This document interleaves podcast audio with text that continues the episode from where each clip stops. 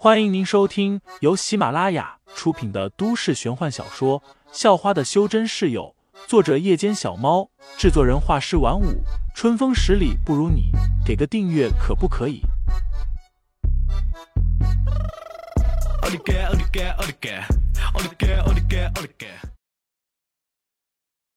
第一百三十七章：神秘女子上。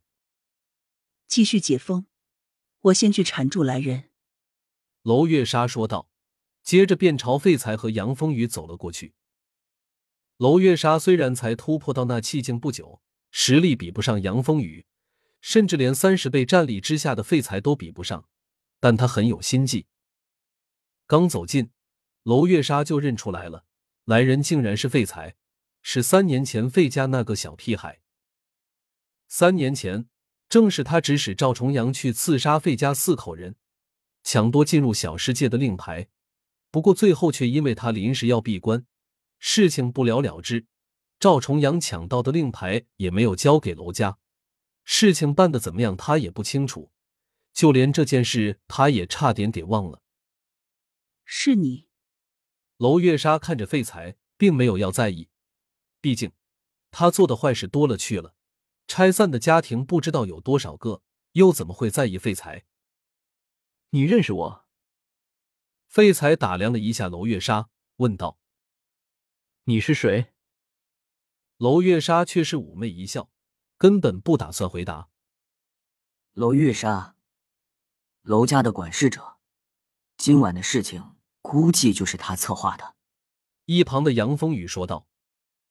听见娄月莎这三个字，废材的神经立即紧绷了起来，他瞬间就想起来了，娄月莎。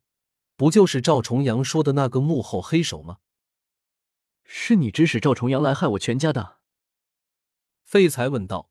虽然他知道答案，但是他要娄月莎亲口承认一次。对啊，匹夫无罪，怀璧其罪，这么简单的道理，是你父母不懂，我也是迫不得已。老娘出十个亿跟他们买那个令牌都不肯，那我还能怎么办？娄月莎笑道。同时又抬头看了看天上的月亮，在看到月亮被蒙上了一层暗红色的雾气之后，便明白解封应该快成功了。废材和杨风雨都没注意到娄月莎的阴谋，杀人未遂也是要判刑的。废材沉声说道，接着便瞬间发动了三十倍的战力。娄月莎似乎察觉到了什么动静，却丝毫不在意的哦了一声。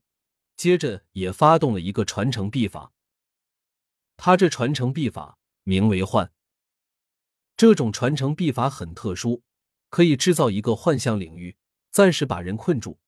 对娄月莎这种重心计、不喜欢跟人打斗的人来说，几乎是最佳的传承秘法。此秘法一发动，娄月莎的身体一下子就变轻了，全身上下还散发着一股淡淡的白色光芒。那就要看你有没有本事了。娄月莎哈哈一笑，接着就突然消失在了原地。而废材和杨风雨以及其他人所看到的场景，一下子都变换了起来。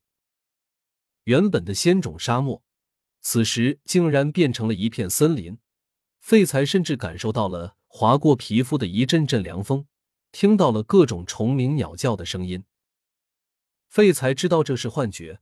不由暗骂了一声：“这女的似乎很狡猾啊，竟然还会这种阴招。”幻象之外，娄月莎像是阴谋得逞了一般，又看了眼变得越来越红的月亮，脸上浮现了一抹笑容。看阴虎出来后，你们怎么死？娄月莎的嘴角扯了扯，很是得意。他知道很多别人不知道的事情，就比如和那阴虎有关的一些事。阴虎原来也是娄家的人，只是因为修炼的功法太过阴邪，一不小心就被反噬了，变成了一个阴邪生灵。不过，阴虎对娄家还是有感情的，在娄家有难的时候必定会出手。这也是娄月莎敢解封阴虎的最根本原因，否则他不会无端端去作死，解封一个有可能杀了自己的怪物。与此同时。世界的某个角落，父亲，那四家人这段时间好像玩的有些过火了。一名衣袂飘飘的女子坐在凉亭的石凳上，她的对面，则是坐着一名须发皆白的老者。那你出手威慑一下吧，这样闹下去，还真的不知道会闹出什么事情来。而且，这种事情不允许有先例。老者说道，一边说着，一边放下手中的一枚白棋。那名女子看了，脸上浮现了一抹笑容，跟着放下了一枚黑棋。那枚黑棋已经在他手中酝酿了很久。